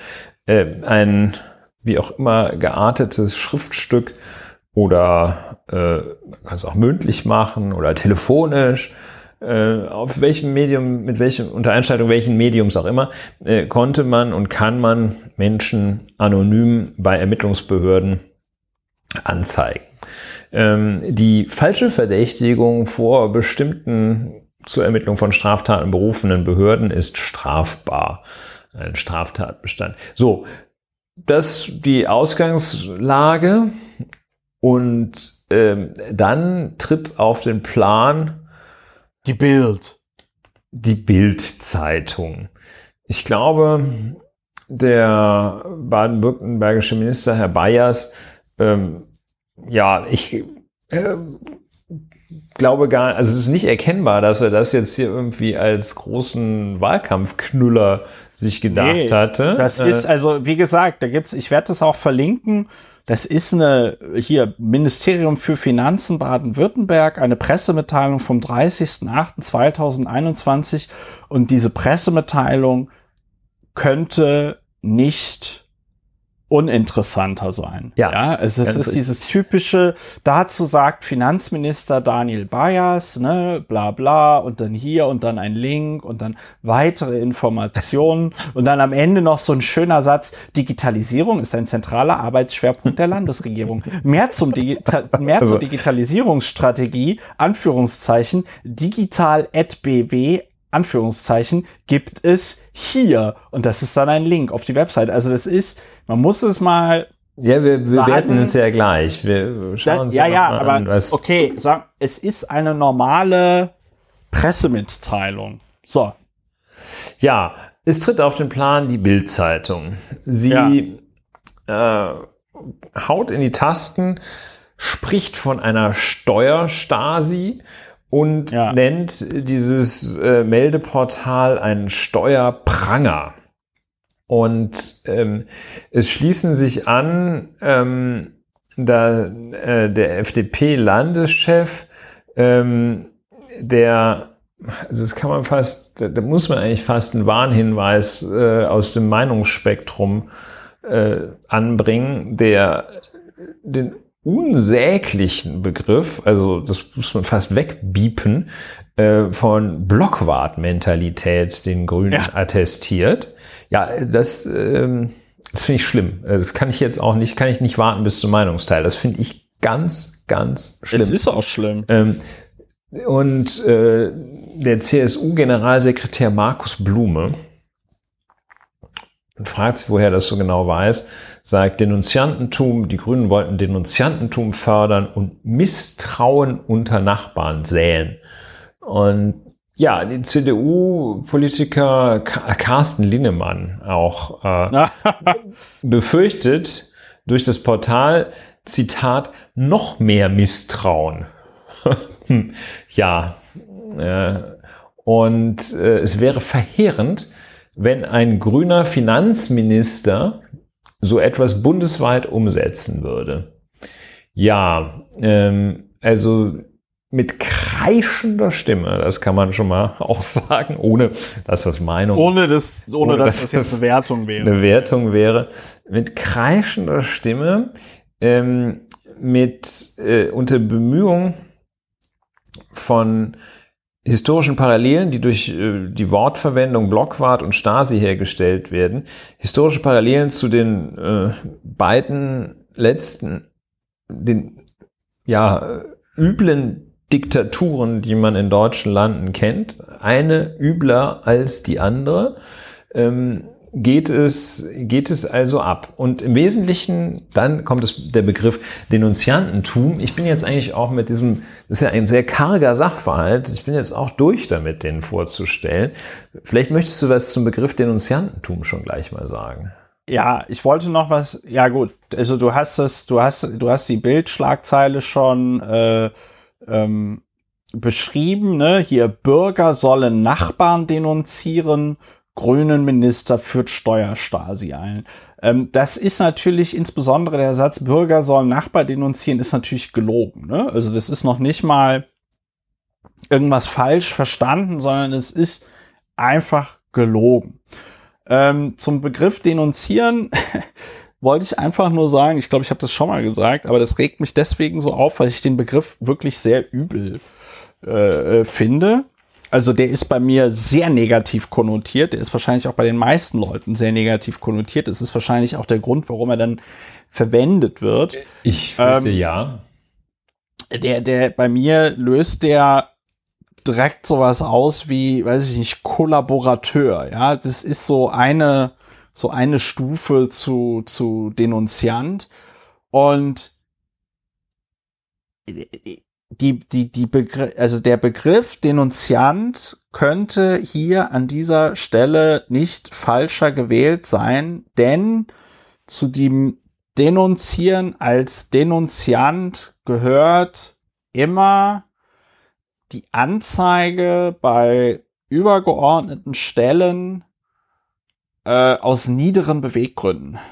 Ja. Die niederen Beweggründe spielen da eine Rolle. Also, dass man zum Beispiel sich erhofft, dass dann da jemand gekündigt wird und man selber den Job bekommt. Oder dass man sich daraus irgendeinen wirtschaftlichen Vorteil erhofft. Oder dass man dann einfach sich darüber freut, wenn jemand, weiß ich nicht, seinen Job verliert oder sonst irgendwas. Das ist denunzieren. Wenn ja. ich aufs Amt gehe und sage, Entschuldigung, aber mein Nachbar bringt er irgendwie jeden Abend aus seinem, aus seinem Keller so Koffer, in denen so Geldbündel drin sind und irgendwie finde ich das komisch. Das ist nicht denunzieren. Das ist, das ist was anderes. Ja, also denunzieren ist äh, schon mal, äh, ja, auf, eigentlich auf, auf sozusagen beiden Handlungsebenen des Denunzierens sind einmal, ist es negativ konnotiert, also da, wo der Handelnde beschrieben wird, das ist einer aus niedrigen Beweggründen, womöglich noch für einen Judaslohn handelnd und äh, auch der Empfänger der Denunziation ähm, ist typischerweise ein, ein Schurke äh, in einem Schurkenstaat. Also ähm, dass man jemanden bei der Gestapo denunziert der, äh, der Menschen bei sich versteckt oder bei der Stasi, weil jemand, äh, weil jemand Wetten das geguckt hat oder sowas. ne? ähm, so, also äh, ein, ein ganz, ganz übles Framing schon einmal. Ähm, ja. Nun ist es ja, äh, dass die Bildzeitung so etwas macht, äh, ist ja wir wundern uns nicht, ähm, aber die Heftigkeit, mit der das dann ähm, die ist krass. Attackiert wird, die ist krass und eben gerade äh, in dieser Geschichtsvergessenheit und im Bemühen, wirklich äh, das mit, wenn man das als Stasi-Methode und Blockwart-Mentalität beschreibt, ähm, ist es ja kaum vorstellbar, das noch negativer zu beschreiben. Das ist ja sozusagen die schlimmste Kategorie, die schlimmste Wertungsstufe, die man diesem äh, wirklich sehr, sehr äh, bescheidenen Vorhaben äh, dort gibt. Ähm, so dass es also völlig unangemessen ähm, egal wie man das findet, völlig unangemessen. Das ist äh, Punkt eins. Es kommt ja hinzu, ähm, dass es gleichzeitig, ähm, und ich weiß gar nicht, was ich schlimmer finde, äh, eine fürchterliche bigotte, eine fürchterlich heuchlerische, fürchterlich heuchlerische, ausschließlich, und zwar wirklich ausschließlich aus taktischen Erwägungen heraus, ähm, generierter Aufschrei ist. Denn äh, ja. also ähm, mit sachlicher Falschdarstellung. Das Ziel ist eben ja auch nicht die Zielrichtung erkennbar nicht. Äh, die Zielrichtung keiner vernünftigen Finanzverwaltung oder keiner Finanzverwaltung in diesem Lande ist, da irgendein äh, eine Mitteilung an die Finanzverwaltung zu erhalten, dass irgendjemand, der sein Arbeitszimmer steuerlich geltend macht, da dann doch noch ein Schlafsofa drin stehen hat. Dafür ist das nicht. Ja? So. Ja. Und ähm, dann also zeitgleich mit einer massiven Erleichterung der Wiederaufnahme von Strafsachen im Fall eines Freispruches, wenn nur irgendeiner aus der Hecke kommt und sagt, ich habe den damals gesehen, der hat was ins Auto geladen, so würde sich das äh, die würden sich das diejenigen, die jetzt aufschreien, vorstellen, dann kann man gleich wieder, wenn irgendein schmieriger Denunziant kommt, kann man gleich wieder losmarschieren äh, und äh, Strafverfahren bei schwersten Straftaten wieder aufnehmen mit äh, kleinem Aufwand. Also äh, in, in höchstem Maße heuchlerisch und ähm, äh, völlig in der Wortwahl vergriffen. Man muss auch sagen, dann hat dieses Thema Deshalb springen die da wahrscheinlich auch so, so drauf an. Das hat ja sozusagen vom allerersten Moment hat das ja einen Kuriosum, Kuriosumsfaktor ähm, es ist ja etwas, ähm, was mit äh, IT zu tun hat. Ja. Und äh, das ist also diese, diese unglaubliche Sensation, dass da ein, ja. eine ein, Webseite. Ein deutsches, dass ein deutsches IT-Projekt funktioniert. Ein deutsches ja. IT-Projekt. Das ist die eigentliche Meldung. Ich meine, das, das muss die Leute ja wirklich, äh, das, das hat die ja total schockiert, ähm, ja. dass so etwas passiert. Also das ist überhaupt. Ähm, ja, ist einfach der Hammer. Darüber hinaus ist es eben auch, ähm, also letztlich ist das ja eine Verzweiflungstat auch, dieses Portal, weil ähm, die Finanzverwaltung, gerade die Steuerfahndung, ja so äh, erbärmlich ausgestattet sind in vielen Bundesländern. Ja. Und äh, gerade da äh, ist tatsächlich an der Zeit ist, und das, das sage ich also als, als Strafverteidiger, die Ermittlungsbehörden massiv aufzurüsten, dass die, ja. dass, dass sie das, das, das Prüfungsvolumen massiv zu erhöhen, ähm, dass sie das schaffen, dass, dass, ähm, dass, dass, dass, da, äh, dass da mehr Steuergerechtigkeit hergestellt wird. Ähm, ja. Man sieht ja, wie oft Unternehmen geprüft werden. Also dagegen kann man gar nicht sein. Der einzige Grund, äh, der einzige Grund, den ich legitim finde, äh, Kritik an diesem Portal zu üben, der wird äh, von denen, die Kritik daran üben, natürlich an keiner Stelle genannt. Es ist eben äh, die Schaffung äh, anonymer Anzeigemöglichkeiten ist natürlich eine schwierige. Wir haben das ähm, ganz besonders bei V-Mann-Einsätzen und so etwas. Es ist halt wichtig, dass man denjenigen kennt, äh, der Vorwürfe erhebt, äh, um seinen, den Wahrheitsgehalt zu prüfen. Es ist auch wichtig, dass demjenigen, der Vorwürfe erhebt, aus welchen Motiven auch immer, lautere oder unlautere, dass der jedenfalls in der Verantwortung steht, wenn er diese Vorwürfe erhebt. Und das ist, finde ich, halt schwierig äh, an Aufforderungen, äh, sich anonym zu melden und an dem Phänomen anonymer Strafanzeigen. Da steht dann in ja, der Welt. Also, da kann man natürlich nur auf die Behörden vertrauen, dass sie das dann sehr, sehr genau, ganz besonders ja. genau prüfen werden, wenn da etwas kommt. Und man muss natürlich sagen, also so aus der Luft gegriffene Sachen, äh, da ist äh, die Ermittlungsbehörden und die Finanzverwaltung sind schon äh, in der Lage, so aus der Luft gegriffene Sachen äh, dann doch relativ zügig äh, aufzuklären und zu enttarnen. Also man sagt hier, der, der Christopher, der, ähm, der hat 17 Offshore-Gesellschaften, da rennen die nicht los sofort. Ne? Und nicht sofort. Ähm, da muss dann schon etwas mehr Substanz dahin. Ja, da müsste äh, dann auch, müsste man müsste ich mal sagen, okay, die eine heißt 21. Treuhand PP. Äh, und dann wäre schon besser. Die, ne? die andere heißt, äh, und außerdem ist Herr Lauer linksextrem. Ja, das, das, ich denke, ja, da wärst du im Finanzamt natürlich falsch mit diesem Hinweis. Ne? Ja, so, aber ähm, ja, ich, ich denke, so ich denke, die, ähm, also erstens, das hat ja für den, äh, das hat ja für den ähm, äh, baden-württembergischen Finanzminister, den Daniel Bayers, hat das ja jetzt auch reale Konsequenzen. Ne? Der wird ja im Internet mit äh, Hass und Hetze überschüttet und äh, auch in diesem Meldeportal gehen irgendwelche Beleidigungen und Drohungen ein. Das ist für ihn äh, und seine Familie mit Sicherheit äh, nicht schön. Und äh, in dem Zusammenhang ist es dann auch bigott, wenn ich habe das jetzt noch nicht konkret gelesen, aber bestimmt werden sich dann demnächst dann auch wieder irgendwelche Unionspolitiker solidarisieren. Das ist aber bigott angesichts solcher Tweets wie der eben von Friedrich Merz vorgelesene die Einführung dieses Steuerprangers in Baden-Württemberg und die Zustimmung von Frau Baerbock zeigen erneut das staatsautoritäre Denken der Grünen. Was sagt eigentlich Ministerpräsident Friedrich Kretschmann dazu, äh, Winfried Kretschmann dazu? Erstens, erstens, ein Pranger, ja, ja, also, ist falsch. Der, das der, der, äh, der, der Friedrich falsch. Merz, das hat der, hat der Nils Mink mal schon vollkommen richtig auf dem Kurznachrichtendienst Twitter festgestellt.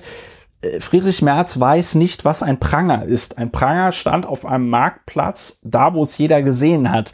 Diese Internetseite, das ist anonym. Und wenn ich da schreibe, Friedrich Merz hinterzieht Steuern, dann liest das nicht ganz Deutschland, sondern dann lesen das nur ja, die das Leute. Das ist das Gegenteil des Prangers. Ne? Die Leute, das die ist, dem Steuergeheimnis unterliegen. Also das ist ja eine der wenigen ist, Sachen, die es wirklich gibt. Das, ja. das ist tatsächlich äh, sehr gut. Äh, es ist noch nicht mal falsch, sondern es ist halt das Gegenteil. Dann dieser Begriff staatsautoritäres Denken ist natürlich irgendwie vollkommen daneben. Wenn man sich überlegt, und das wollte ich vorhin sagen, wer kann denn allen Ernstes dagegen sein, wenn man es der äh, äh, den Finanzbehörden ermöglicht und einfacher macht, gegen Steuerhinterziehung vorzugehen. Wer kann da ernsthaft dagegen sein? Und dass gerade so jemand wie Friedrich Merz, der jetzt so laut aufschreit und so mit den Füßen dagegen strampelt, äh, weckt bei mir natürlich Misstrauen, weil ich mir denke, äh, was, was hat er zu verbergen? Das Schöne zum Beispiel ist ja, die Leute, die Leute quatschen sich ja um Kopf und Kragen. Das Schöne zum Beispiel bei ist jetzt eine Anekdote, Klammer auf. Das Schöne bei Uli Hoeneß damals war ja, dass der auf irgendeiner äh, Pressekonferenz von Bayern München irgendwas zur Piratenpartei sagen sollte. Und dann hat er irgendwie gesagt, ja, findet er nicht so gut. Die würden ja gar nicht wissen, äh, äh, die würden ja gar nicht immer wissen, zu welchen Themen sie welche Meinung hätten er fände das schon wichtig zu wissen, wie die Piraten dann zum Beispiel zu Steuerpolitik stehen. Ne? Und dass gerade jemand wie Uli Hoeneß, der zu diesem Zeitpunkt noch nicht wegen Steuerhinterziehung verurteilt war, als erstes Beispiel äh, äh, die Steuerpolitik bringt, das fand ich an der Stelle dann doch bezeichnend. Ja, also, äh, du hattest gesagt, dass äh, diese Plattform ein Armutszeugnis ist. Man kann das natürlich auch anders framen und sagen, na ja, im 21. Jahrhundert sind das die low-hanging fruits. Ja?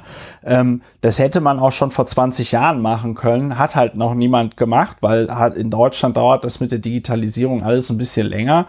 Und äh, jetzt kann man halt äh, eben auch online diese äh, äh, Anzeigen machen und muss dafür nicht mehr das Faxgerät benutzen. Also es ist halt das, so äh, ja, das fand ich jetzt, also klar, man kann natürlich sagen, ich gebe dir vollkommen recht, die Steuerfahndung in Deutschland ist hoffnungslos unterfinanziert.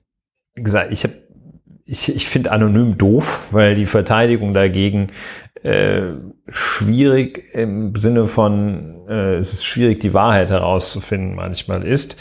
Ähm, es ist äh, schwierig, weil die Leute nicht diszipliniert werden durch das eigene Risiko, das sie haben, wenn sie was sagen.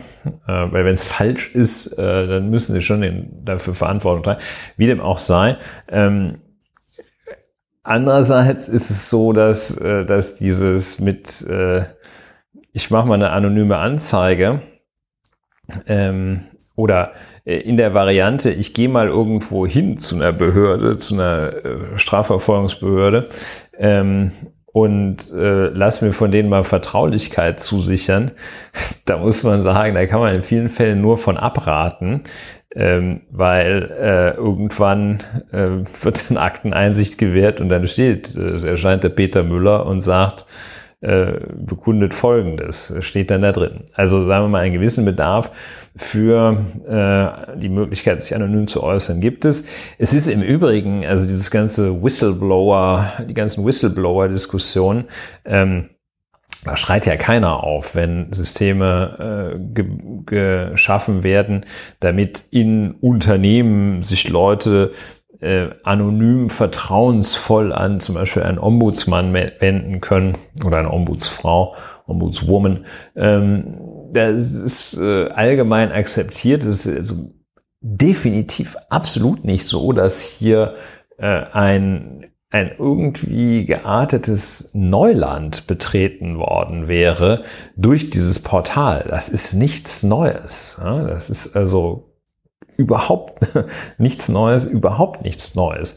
Das ist eine vollkommen künstliche, ein Popanz, eine vollkommen künstliche Skandalisierung.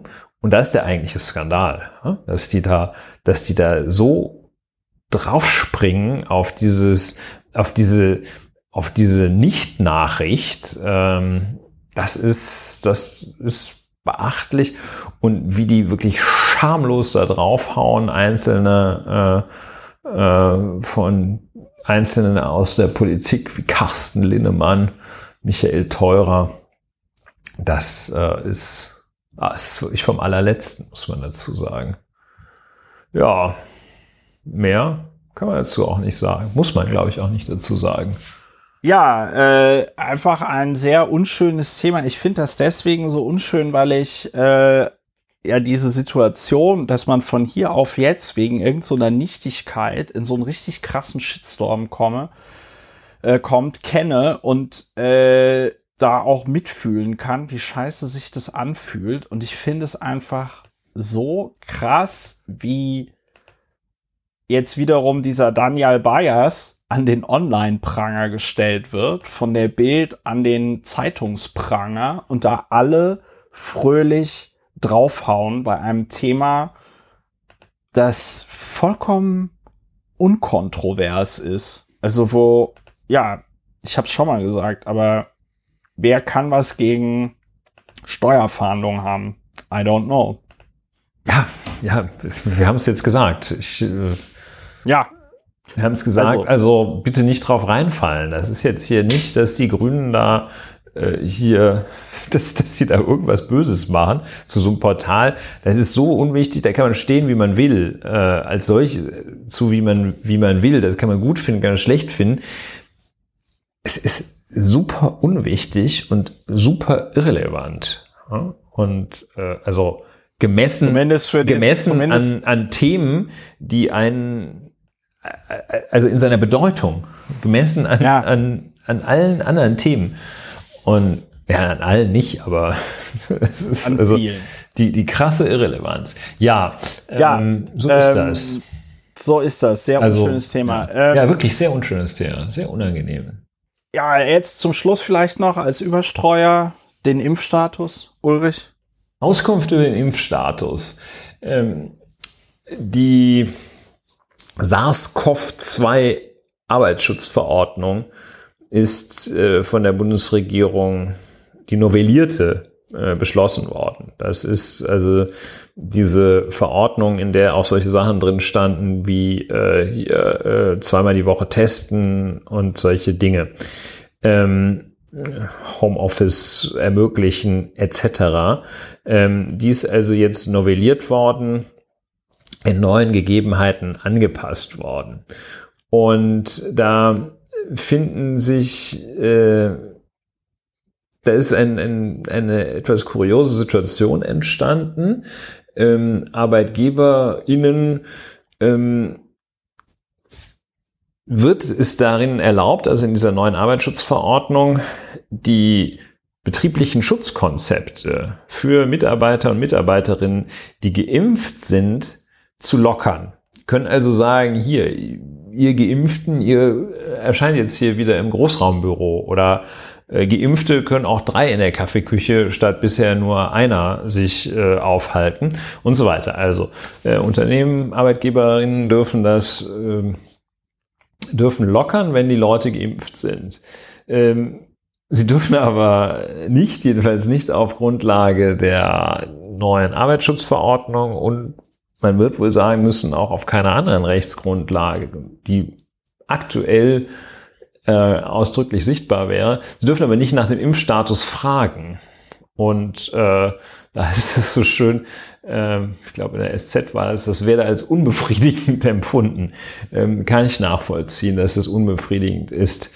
Und ähm, dann gab es also, ähm, gibt es jetzt äh, die Überlegung, äh, Arbeitgebern und Arbeitgeberinnen ein, ja, wie auch immer ausgestaltetes Fragerecht, ähm, ein Auskunftsrecht über den Impfstatus ihrer Mitarbeiter und Mitarbeiterinnen einzuräumen.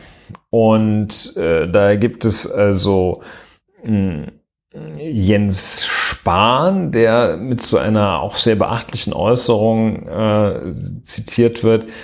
Er hat, glaube ich, gesagt, er könne sich das vorstellen. Man sagt, das ist prima. Ähm, Hubertus Heil, äh, dessen Position kann man so zusammenfassen, er, er kann sich das nicht vorstellen. Und ähm, ja, der Deutsche Gewerkschaftsbund strickt dagegen und äh, so eine ja, äh, Gruppe von Menschen, die sich das doch irgendwie vorstellen können, äh, unter denjenigen, die sich da jedenfalls Varianten, Varianten in diesem Zusammenhang auch ein schöner Begriff, ähm, Ja. vorstellen können, dass es äh, in, dass es schon äh, Möglichkeiten gibt, spezifische Auskünfte von den Mitarbeiterinnen und Mitarbeitern zu erfragen, äh, ist der Bundesdatenschutzbeauftragte eine so vom, vom Label her ganz wichtige Stimme. Wenn der sagt, oh, ich kann mir das schon vorstellen, ähm, das ist wichtig. Also so rein von der von der formalen Betrachtung her. Also eine Diskussion, die äh, in nicht ganz einfache rechtliche Sphären führt, ähm, vom, von Datenschutz äh, ähm, über Gleichstellungsaspekte führt, ähm, Parallelen findet äh, in anderen Konstellationen Auskunftsrecht, äh, Fragerecht und Auskunftsrecht von Arbeitgebern, ähm, die das Ganze interessant machen. Ähm, Beispielsweise ist äh, allgemein anerkannt, dass äh, die Frage unzulässig äh, ist und dementsprechend keine Auskunfts-, keine Wahrheitspflicht mit sich führt, ob eine Arbeitnehmerin schwanger ist. Äh, Ja. So, da sagt man, nee, das darfst du nicht fragen, das geht dich nichts an. Ähm, auch äh, Fragen nach anderen Krankheiten sind typischerweise unzulässig. Aber, und da wird es dann natürlich interessant, äh, Fragen nach bestimmten Erkrankungen, die für die Ausübung der Tätigkeit relevant sind, ähm, die sind zulässig. Klar, geht ja auch nicht anders. Ne? Also sagen wir mal, äh, die Frage, sind sie gut zu Fuß, ist für jemanden, dessen Aufgabe darin bestehen wird, äh, nachts 17 Mal das Firmengelände zu umlaufen, wobei er jedes Mal nicht mehr als äh, keine schlechtere Zeit als 4,35 auf 1000 Meter laufen darf. Da muss man halt fragen dürfen, ob er gut zu Fuß ist. Und ähm, ja, deshalb äh, sind einige Fragen verboten, andere nicht verboten. Und ähm, das ist die Situation. Es wird so ein bisschen rumdiskutiert. Ähm, es wird äh, wahrscheinlich oder es besteht so ein bisschen, ich habe so ein bisschen den Bedenken, dass das Ganze äh, zerredet wird, hm, dass da vor der Bundestagswahl wahrscheinlich wohl wahrscheinlich nichts mehr kommen wird. Ich habe gleichzeitig und jetzt nähere ich mich mit Riesenschritten der äh, Bewertung mein ganz deutlicher, aus der Praxis heraus resultierender Impuls ist, ähm, ja klar, klar dürfen die das. ähm, das ist doch, äh, das ist doch völlig klar.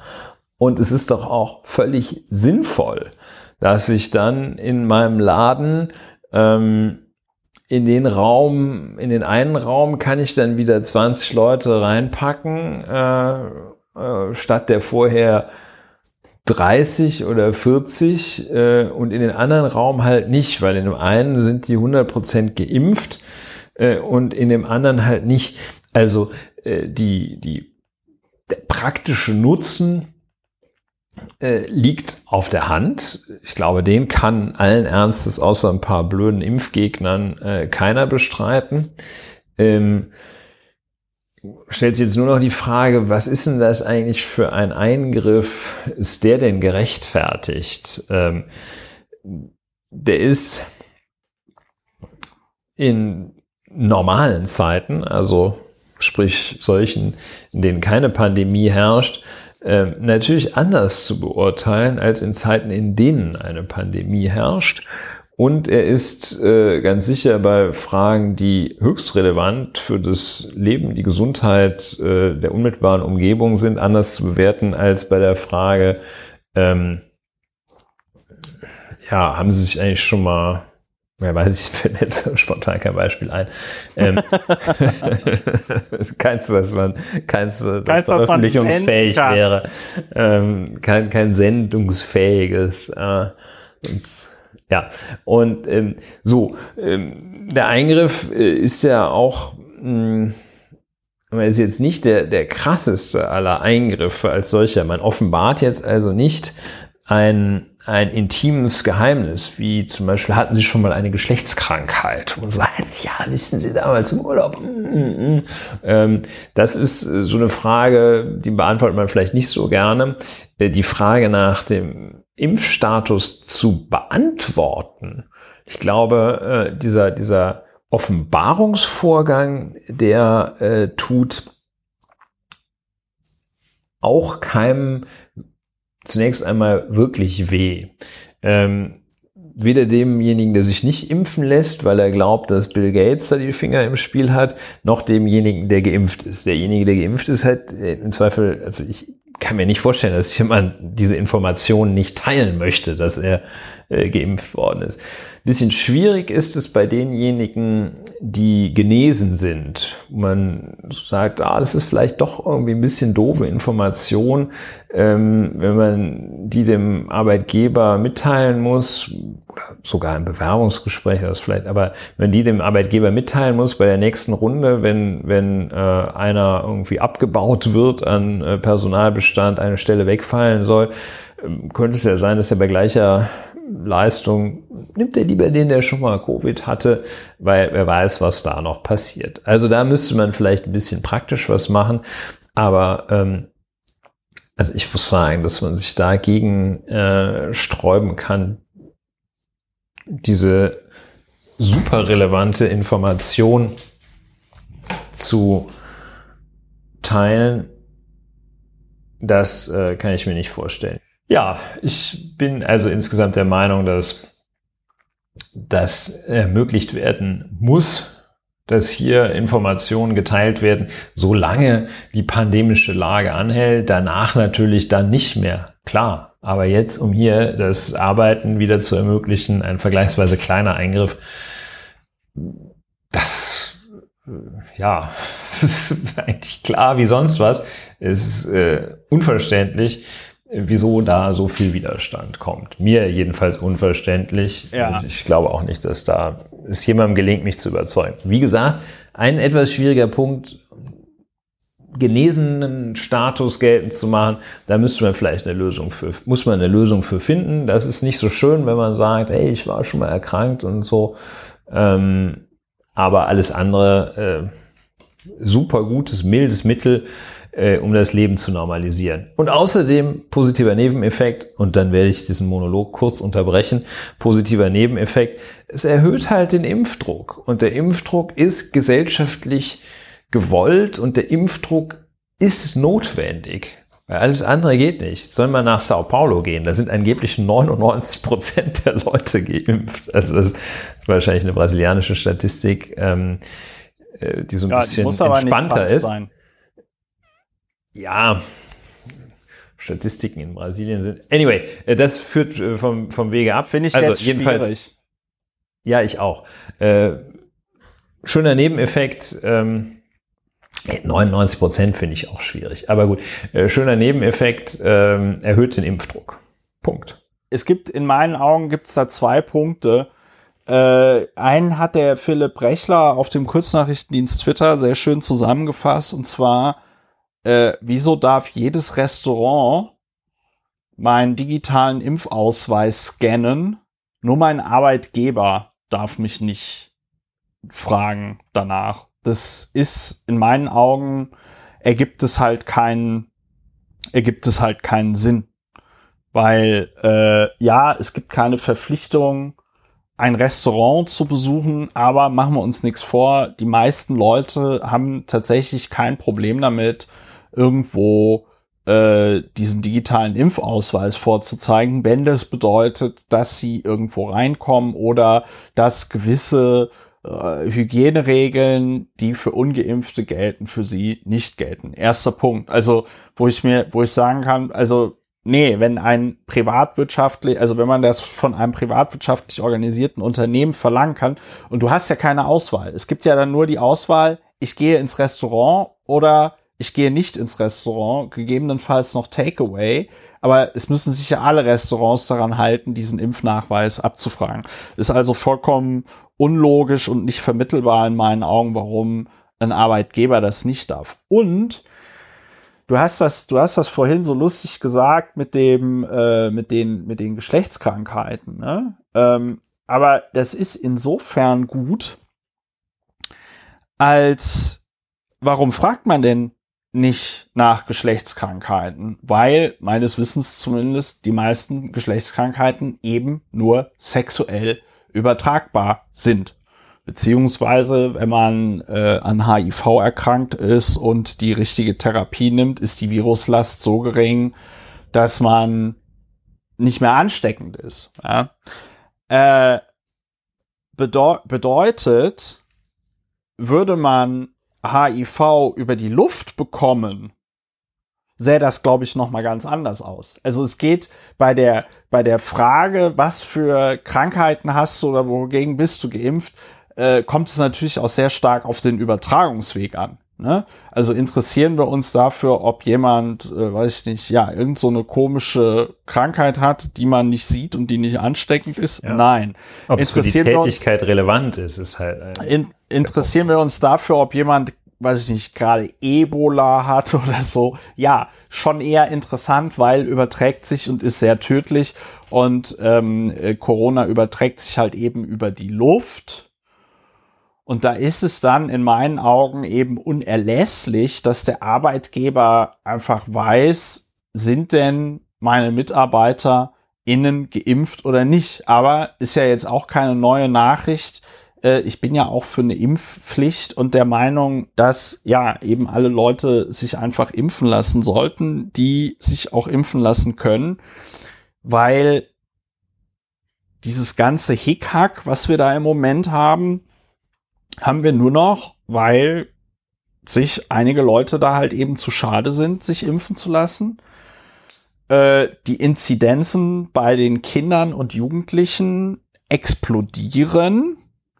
Das sind halt die Gruppen, die nicht geimpft werden können im Moment, beziehungsweise der Off-Label-Use ist ja legal in Deutschland von den zugelassenen Impfstoffen, aber das höre ich zumindest so aus dem Freundes- und Bekanntenkreis. Es ist wohl ein totaler Arschkrampf, einen Hausarzt oder einen anderen Arzt zu finden, der tatsächlich bereit ist, dann ein Kind unter zwölf Jahren zu impfen, weil äh, du dann diese ganzen Haftungsfragen hast.